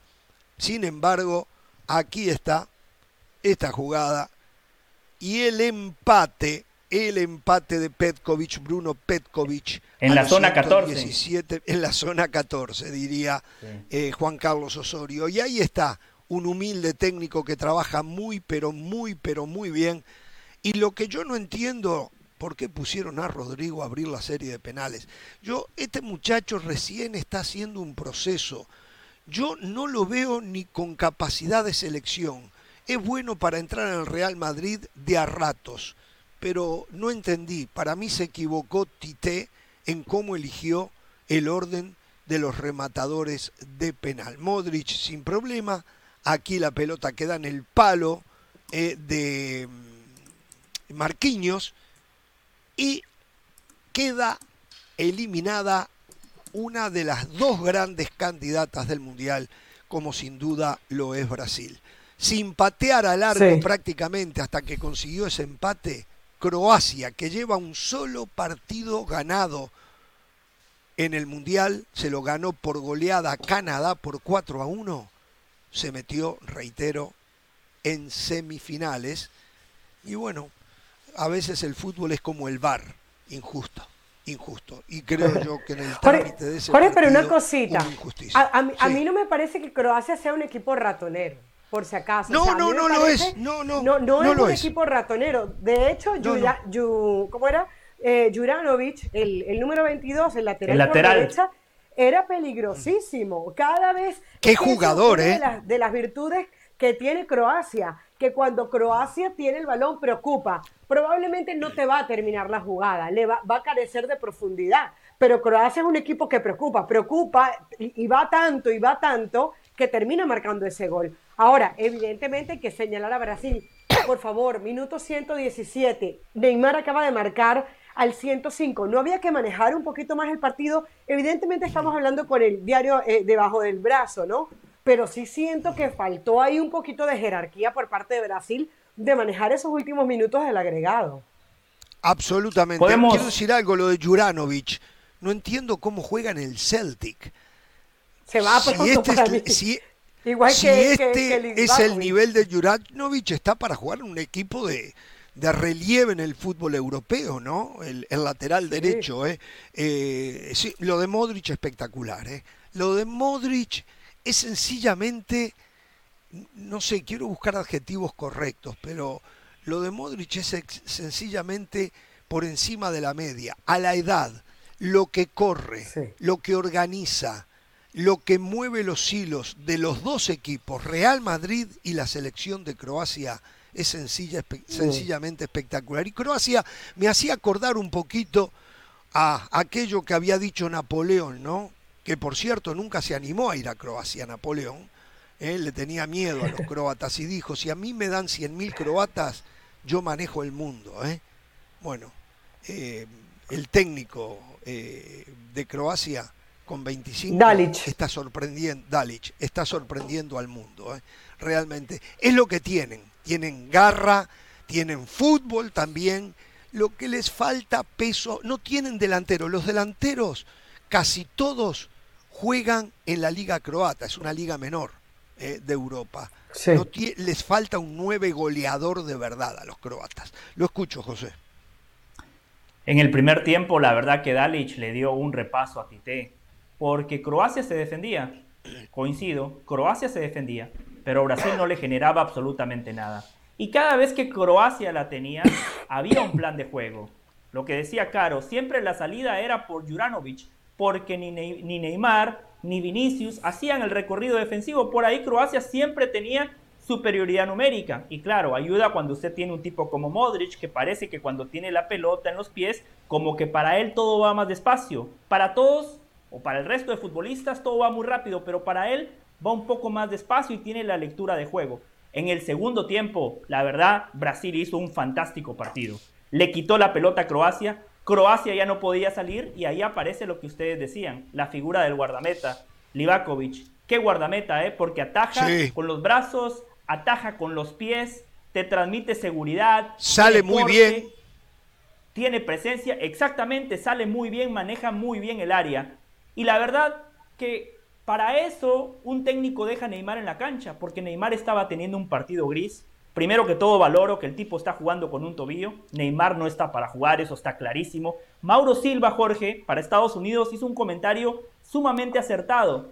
Él dijo, se nota que lo vendaron tan fuerte para protegerle el tobillo que Neymar perdió sensibilidad con la pelota. Y es cierto, eso es como que le demos una mala brocha a Picasso. Los artistas necesitan ser artistas y hoy Neymar se equivocaba en la toma de decisiones, estaba desquiciado, quería hacer todo él y no le salía nada. Pero claro, es Neymar, ¿eh? el gol, él lo arranca, él lo arranca con una doble pared. Primero, pared con Rodrigo, después pared con Paquetá. Cómo posiciona el cuerpo para meterse entre el defensa y cuando le sale Livakovic, que mide cerca de dos metros, en una baldosa, se lo saca con una claridad y define con un temple un golazo. A partir de ahí, Jorge Caro, Brasil había hecho los méritos. Pero aquí quiero ser muy claro. Hoy Brasil perdió este partido. Lo de Brasil hoy fue vergonzoso. Minuto 116. Ya hiciste todo el gasto. Vas ganando 1 a 0. Ustedes ya vieron la repetición del gol. Es que Croacia mete un pelotazo y siete futbolistas de Brasil, siete jugadores de Brasil estaban en ataque. O sea, cuando usted va ganando cuartos de final, pongámoslo en contexto, Copa del Mundo, tiempo extra, ya hiciste el gasto, metiste a Fred y Fred aparece de extremo por derecha. Un equipo muy mal parado. Croacia atacaba con cinco, Brasil defendía con cuatro. Honestamente, ahí a, Brasil le faltó decir, ¿sabes qué? Defender también es válido. ¿Para qué voy a seguir atacando si ya hice el gasto? Claro. Y Hay que responsabilizar a, Tite, entonces, ¿no? De otras cosas también. Y, a Tite, y a Tite también le digo, era el momento para sacar a Neymar. Ya te hizo el gasto, te marcó el gol. Claramente Neymar no estaba para seguir jugando. Ahí es cuando el técnico tiene ¿Le quedaba algún cambio todavía? Es que yo me parece sí, Jorge, que. Sí, le quedaba un cambio. Sí, nada más hizo cinco. Y como el partido se fue a tiempo extra, recuerda que ah, podía hacer un sexto cambio. podía hacer un sexto cambio. Y mire, Jorge, y mire, mire el cambio que hizo sacó a Paquetá y metió a Fred. Era para sacar a Neymar y meter a Fred. Deja a Paquetá, que es un mediocampista que siente la marca, que estaba más fresco que Neymar. Y en los penales, yo, Jorge, y usted lo decía bien y coincido, Neymar quiso ser el héroe, el héroe, como le pasó quiso a copiar a Cristiano, ¿se acuerda? Exacto. Como le pasó a Cristiano Ronaldo en aquella Eurocopa, semifinales. Usted y yo, está, bueno, usted estaba en la cancha, yo no, ya recordé. Pero a ver, aquí también tiene que aparecer el liderazgo del técnico. Tite Tite Jorge Caro, no sé si ustedes ya, ya notaron el detalle, él dijo que por una mala experiencia que tuvo a nivel de clubes a la hora de penales, él quiere eximirse. Él no quiere decir quién patea. Por favor, el técnico es el líder, el técnico es el capitán del barco. El no sabía yo eso. ¿eh? no, no, puede despojarse de ninguna responsabilidad. Yo entiendo que muchas veces el futbolista toma la decisión y eso me parece bárbaro, pero el técnico tiene que estar ahí. Si Neymar dice yo quiero patear quinto, ahí el técnico le tiene que decir, no Neymar, las estadísticas son claras. Muchas veces el mejor pateador no llega a patear su penal porque el partido ya se definió, porque la serie se definió. El mejor pateador tiene que patear primero. Se llame Neymar, se llame Messi, se llame Cristiano, se llame Suárez. El primer pateador patea primero. Eso es muy claro. Entonces, claro. claro, al final de cuentas, a Tite se le va la Copa del Mundo por dos pequeños detalles. ¿Por qué estaba atacando con siete futbolistas, un equipo totalmente descompensado? ¿Por qué dejó que Neymar pateara el quinto penal? Le digo más, yo lo pensé durante eh, el promediando el segundo tiempo. Él saca, eh, primero saca a Rafinha, pero después saca, después eh, termina sacando a... A Vinicius. A, Vinicius. también, que jugó muy poco. Pero no, sacó a Richarlison. A Richarlison. Yo, cuando Rafinha no andaba, no andaba Rafinha. Mueve a Richarlison a la posición de Rafinha, que al fin y al cabo, aunque con él ha jugado de nueve, es su posición natural. Y ponle a, pon a Pedro, pon al nueve.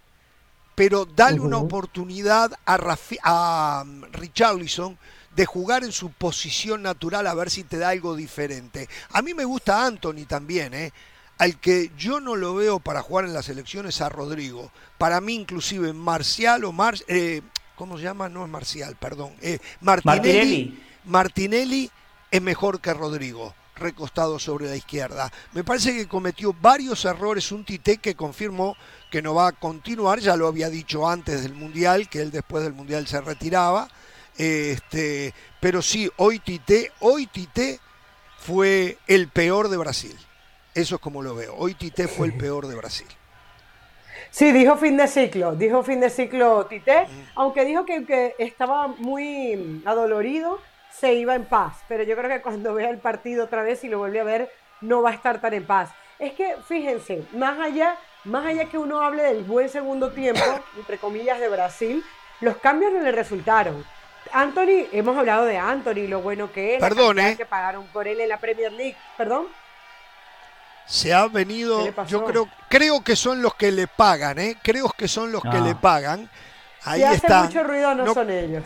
Exactamente, nos hacen mucho ruido, pero no creo que sean los argentinos.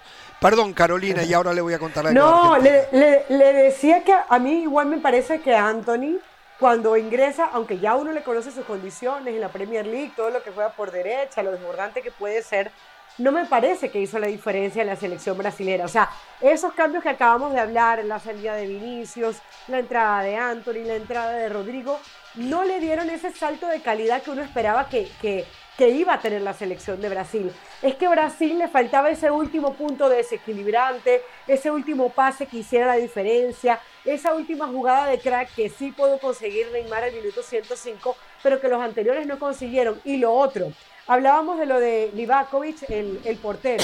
Qué importante es tener un buen portero. Siempre lo decimos. No se sale campeón del mundo sin un buen portero. Yo no sé si va a ser eh, Argentina, yo no sé si va a ser Croacia. Ahora se, eh, además se enfrentan los dos. Eh, hay que ver entre el Dibu Martínez y Livakovic quién, quién termina airoso. Pero es importante que un portero te haga la diferencia, te haga una tajada, que en los tiros de penalti te transmite otra cosa. Allison no hizo nada en los tiros de penalti, más allá de que no fue tan exigido durante el partido, a diferencia de lo que hace Livakovic y lo que hace el mismo Dibu Martínez en el otro partido. Te, te cambian los juegos, es un mensaje emotivo que viene desde atrás, te contagia al resto del equipo. Eh, eso no lo tuvo hoy Brasil. Bueno, Jorge Carlos, solo una cosa breve de mi parte. Yo coincido con ustedes, quizás los cambios de Tite no fueron los correctos. Eh, Jorge señala a Anthony, a, Rodrigo, a Neymar. Podemos mencionar a todos los atacantes de Brasil, pero al final de cuentas el guardameta de Croacia fue la figura del partido. Fue la figura. Al minuto 116 lo estás ganando 1 a 0. Al final lo pierde porque no supo defender. Ese fue el pecado de Brasil. Eh, coincido plenamente con ustedes, quizás los cambios pudieron haber sido mejores, futbolistas que estuvieron por debajo de lo esperado, pero ya hiciste el gasto. Estás ganando 1 a 0. ¿Por qué? ¿Por qué estás tan mal parado? E, e, e, es que el gol fue garrafal, fue infantil, parecía un equipo amateur. Sí, pagó, pagó un precio muy alto a eso, pero hay que decir una cosa, voy a decir dos cosas. Primero, que quede claro, Brasil merecía en los 90 minutos y también en los 120, fue mejor equipo que Croacia fue mejor equipo que Croacia y merecía pasar. Pero esto no es de merecimiento, ya lo sabemos, pero en mi caso particular yo analizo el fútbol, no analizo el resultado. El resultado es una consecuencia de los errores que ya dijimos y también de los aciertos del que termina ganando. Pero la realidad es de que Brasil había sido más que Croacia, podría haber sido muchísimo más, no tuvo el mejor de los partidos Brasil, ni cerca, ni cerca de eso. Y después mm. vi un par de cosas que en el pasado las había dicho y que no tiene nada que ver con lo estrictamente futbolístico, pero quiero pasar una facturita. El partido era cerrado, corren 113 minutos y abre la cuenta Neymar. ¿Se dieron cuenta que Neymar no fue a bailar? No bailó, no bailó. Lo gritó como lo grita cualquier jugador en el mundo el gol, pero no bailó, no fue a bailar. Lo que yo siempre durante el partido, ah, durante el partido tampoco hizo de esos lujos que no es otra cosa que faltarle el respeto al rival, es lo que yo digo. Después a mí me vienen a defender, es que los brasileños juegan así, les gusta. El técnico de Croacia antes del partido dijo, yo espero que mis jugadores no vayan a bailar si hacen un gol. Porque por más que sea la cultura de ellos, se aplica aquello que tus derechos terminan cuando comienzan los del prójimo. ¿eh? Entonces, está claro y es ya voz populi en el mundo que no se ve bien esos bailecitos. Y si los hicieran siempre, siempre, como en este partido, cuando estaban contra las cuerdas, uno a lo mejor se tendría que callar. Pero lo hace, lo hacen Neymar, y los brasileños hacen ese tipo de actitudes cuando al rival lo tienen en el piso. Y eso no se vale. No, no, no tiene que ver con el rival, tiene que ver con tu tiene que ver con el rival. ¿Por qué no lo ¿por qué no, bailó? ¿Por qué no bailó Neymar? Cuénteme usted. En un momento de tensión. Ah, ah tienen que estar relajados, ganando 4 a 0, 3 a 0. Sí, no, no, no, no. No, no, no, no, que hubiese celebración. una vergüenza. ¿Y por qué no critica el Dibu Martínez? ¿Por qué no critica una vergüenza. Hoy el Dibu no bailó, no nada. No, no. No, cuando para el penalti, cuando para el penalti hace una especie de Sí, le decía a la gente que gritara y le decía algo así, pero no bailó. Y antes hace, ah, no lo vi. Ah, no lo vi.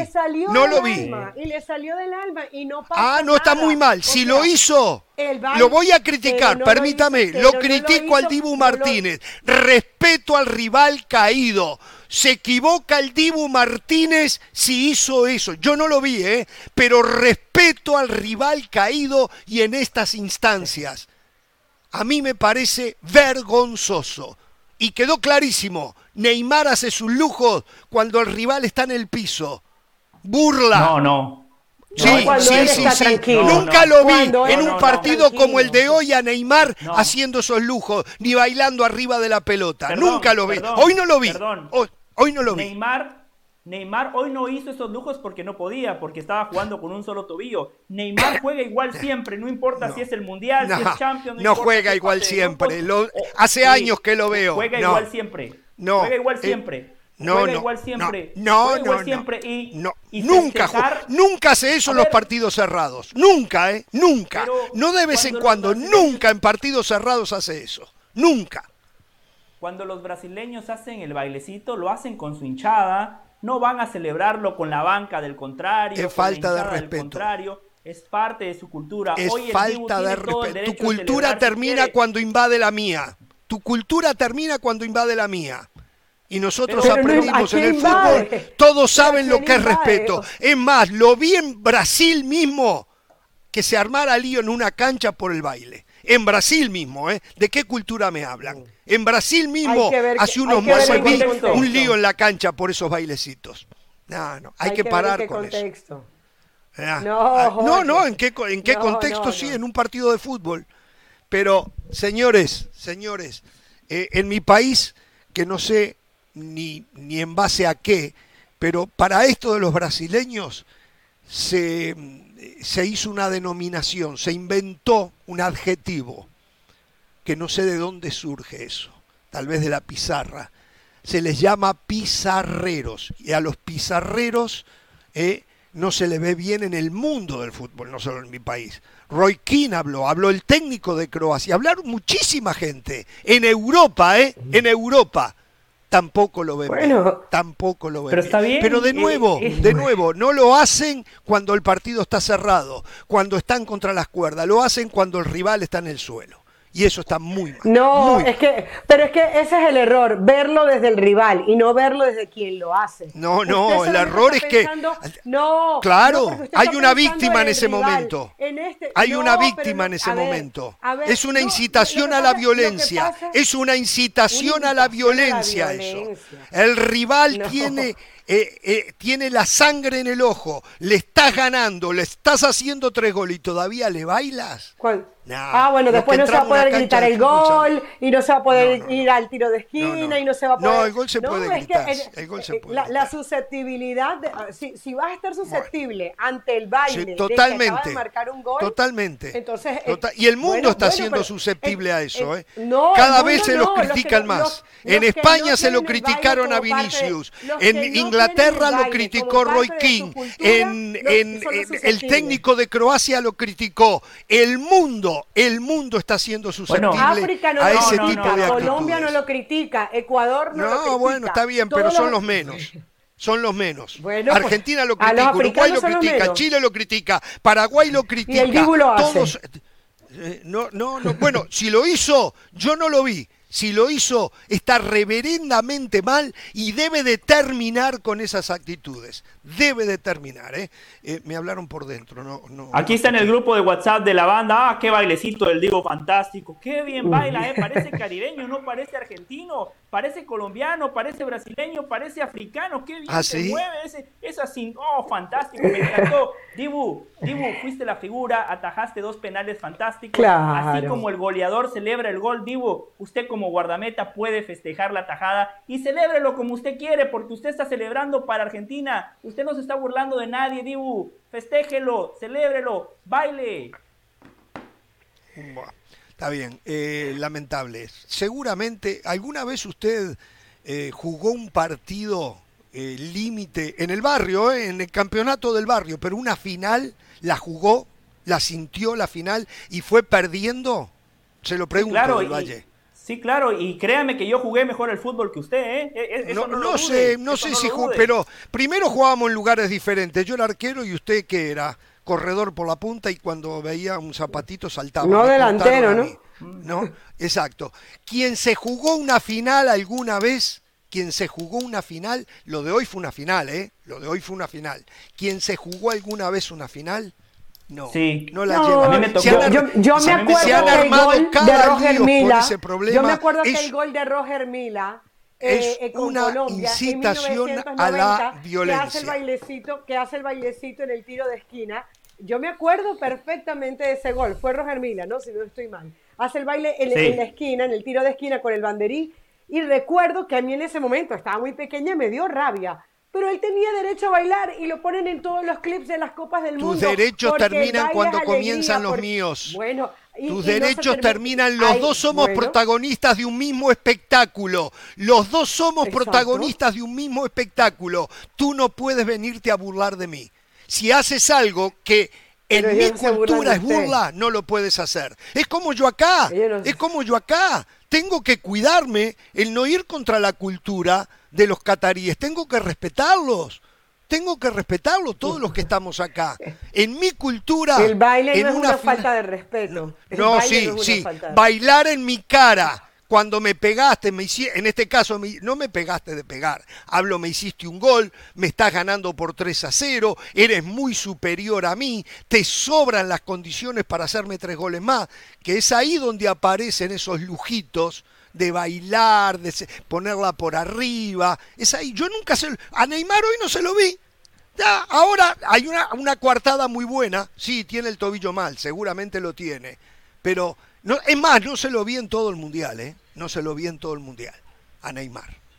Esa es la verdad. Bueno, señores. Déjeme, déjeme decirle algo que, tengo en, eh, desde ayer, pero por un problema técnico con Caro no pudimos estar en la segunda hora. Eh, la verdad que Argentina, Argentina ha hecho sus deberes, ha hecho sus deberes.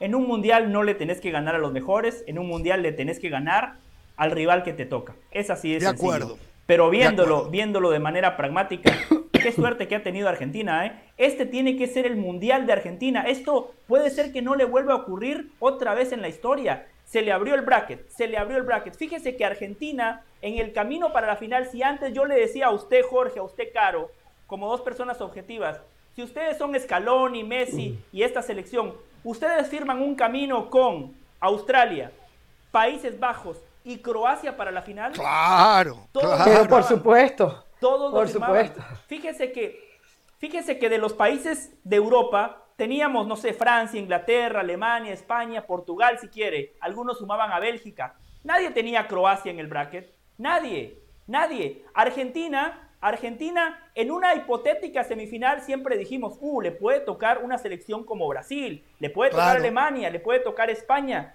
No le, no le tocó. Argentina no ha enfrentado Croacia a ninguna le potencia. de vuelta el camino.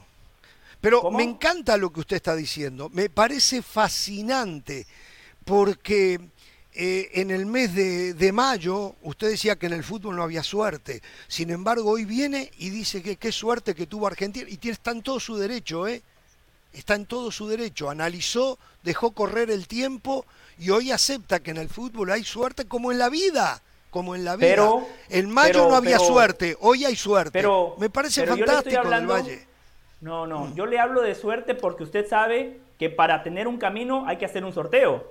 Y Argentina desde el sorteo tuvo suerte. Yo no le hablo de suerte que si la pelota pegó en el poste, yo no le hablo hoy ah, no, suerte que tuvo suerte.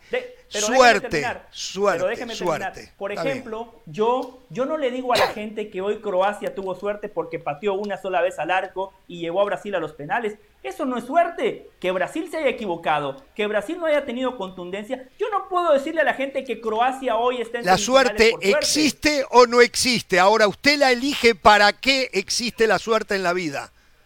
Nah, por favor, del Valle, mm. por favor. Jorge, mire lo que dijo Leo Messi. Mire lo que dijo Leo Messi que está llamativo. ¿Qué dijo? Después del partido.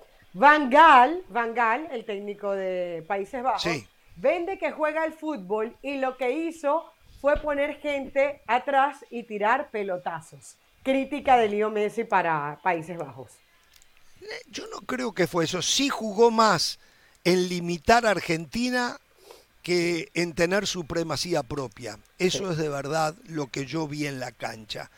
Eh, pero no creo que se dedicó a defender. Le dio la iniciativa a Argentina, pero cuando tenía una oportunidad intentaba ir arriba, pero el trabajo de Enzo Fernández en el medio, de Rodrigo de Paul, más el trabajo del fondo de Argentina no lo dejaban ni arrimarse al Dibu Martínez. Eh, yo creo mm. que hay un poco de enfrentamiento, ¿no? Por lo, aquello que había dicho en alguna oportunidad eh, Ángel Di María de que Van Gaal era el peor técnico que él había tenido y en los últimos días se empezaron a generar eh, alrededor de aquel comentario de Di María algunas rispideces. Tal vez eh, Messi está reaccionando a eso. Yo no lo vi un equipo defensivo, a ver, defenderse a ultranza, pero sí acepto que no fue un equipo proactivo como sí lo fue Argentina, ¿no?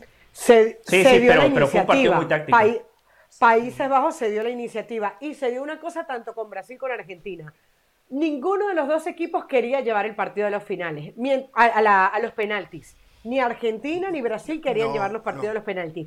Croacia no tenía problema con eso. Croacia decía, si vamos a los penaltis... Se sabía inferior. A mí me asombra, a mí, a mí me asombra lo cómodo que se siente Croacia alargando el partido.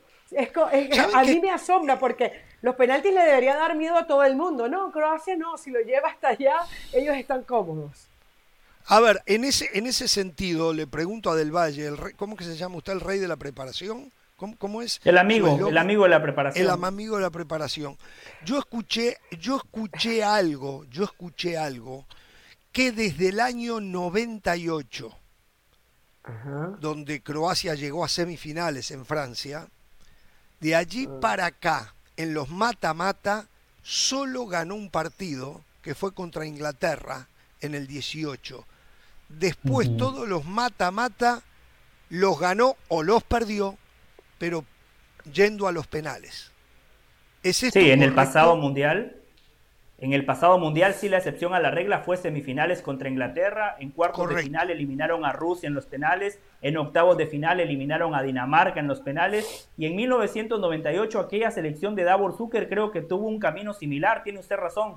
Sí, sí, y en la Eurocopa también. ¿eh? Esto lo escuché como una información así al pasar, yo no la tengo cotejada, no sé si están así. Pero digo, eh, eh, lo de hoy, lo de hoy ellos sabían que eran menos que Brasil y tenían, si había una posibilidad era desde el punto penal. Debo reconocerles. No, en el 98 no fue así, Jorge. Mire, 98. Bueno, le ganaron 1 a 0 a Rumanía en octavos. Habrá que ver si se fueron al tiempo extra o no. Le ganaron 3 a 0 a Alemania, 2 a 1 a Francia. Perdón, con Francia perdieron 2 a 1 pero lo, pero lo que sí es cierto es que se parece mucho lo que está pasando con Croacia en este mundial a lo que pasó en el mundial pasado. Cada vez que era la previa de un partido, no, vienen cansados. No, Modric no puede con su alma. no, Rakitic, ya Rakitic no está. Ojo, el portero es diferente. No, el portero y ahí están, eh, eh, entregándolo todo, sintiéndose cómodos en los penaltis. No va a ser un, rival fácil para Argentina. Yo creo que Qué con eso estamos claros. De por, ¿eh? por, cierto, Acuña y Molina se pierden el próximo partido. Sí, sí, sí, sí. Los dos laterales van a jugar Montiel y Tagliafico en Argentina. Qué zaguero es Bardiol. 20 añitos, pero tiene, tiene pasta de crack, crack gana por arriba, gana por abajo, sale muy bien, se pone a los 20 años, ¿eh? se pone el equipo al hombro y Lobren, la verdad que lo acompañó muy bien. Es muy complicado, Brozovic junto con Kovacic y, Modric hacen un gran mediocampo, son fuertes cuando pierden la pelota, se escalonan muy bien en la marca, anticipan marca, no pegan o pegan muy poco, pegan cuando están obligados a pegar, o sea, pero después tienen eh, muy poca potencia ofensiva. Eh, e, es, esa, es la verdad, ¿no? Esa es la verdad de Croacia. Bueno, Brasil y Jorge, más quedó por el camino, sí. Y Jorge, lo que decíamos de Argentina, Brasil, qué oportunidad que desperdició, ¿eh? Corea, hoy Croacia y en semifinales le iba a tocar a Argentina, una selección que está acostumbrada a enfrentarla, que sí, puede ganar Argentina, puede ganar Brasil, en los enfrentamientos parejos eh, o en los enfrentamientos siempre son muy parejos entre ellos, pero Brasil también firmaba una semifinal contra Argentina, qué oportunidad acaban de desperdiciar, es que hoy lo de Brasil, yo no le quiero quitar ningún mérito a Croacia, pero lo de Brasil es un papelón. Una potencia como Brasil se ha convertido en un equipo de cuartos de final de Copa del Mundo. Y cuando llegaron a semifinales se comieron siete en casa contra Alemania. Está bien, pero eso fue un accidente, eso no ocurre normalmente, lo de los siete frente. Fue el peor día después del Mundial del 50 que tuvieron en su historia pero hay que tomarlo como un accidente, esa es la verdad, no, no se va a volver a repetir, no, lo dijimos en su momento, lo sostenemos ahora, nunca hubo siete goles de diferencia entre Alemania y Brasil. Pero bueno, mañana juegan Marruecos con Portugal, Inglaterra con Francia. Yo quiero felicitar a los marroquíes, han hecho un trabajo extraordinario aprovechando eh, lo que otorga el reglamento, algo parecido a lo de Croacia, pero por el bien del fútbol a mí me gustaría que avanzara Portugal, ¿no? Eh, tengo que ser sincero, creo que Marruecos no le va a agregar mucho de interés al Mundial. Eh, y en Inglaterra-Francia, eh, bueno, si yo antes veía Francia y Brasil en ese orden, los grandes candidatos. Ahora veo a Francia y después a Argentina, pero con una diferencia importante, con una diferencia. La ventaja de Argentina es contar con Leo Messi. Sí, sí, sí, sí. Lo decíamos desde ayer. Contra Países Bajos, enfrentamiento parejo. ¿Cuál es la diferencia? Messi te marcó una asistencia y te marcó un gol. O sea, esa es la diferencia. Y ojo, eh, ya Argentina en una semifinal, ahí es cuando las camisetas pueden empezar, ¿eh? Los croatas no arrugan. Los croatas van al frente, pero esa selección de Argentina con Messi sí genera un poquito de respeto, ¿eh? Mañana la oportunidad de que Portugal nos muestre que ese 6 a 1 ante Suiza, por más que el rival era muy débil, sí tienen ese fútbol, sí tienen esa capacidad asociativa. Ya todos tenemos claro que Cristiano no va a ser titular. Y el Inglaterra-Francia, yo creo que desde el fútbol en la previa es lo más prometedor de estos cuartos. Es, lo más prometedor, es lo más prometedor sin duda. ¿eh? Bueno, mañana entonces fútbol de nuevo, ya estará Pereira, tal vez no tenga garganta, no tenga voz ¿eh? porque está, tal vez le están dando los 10 dólares también que le pagan a esta gente por día y ahí anda gritando Pereira, ¿eh? no lo sé. ¿eh? Bueno, hasta mañana, no tengan temor de ser felices.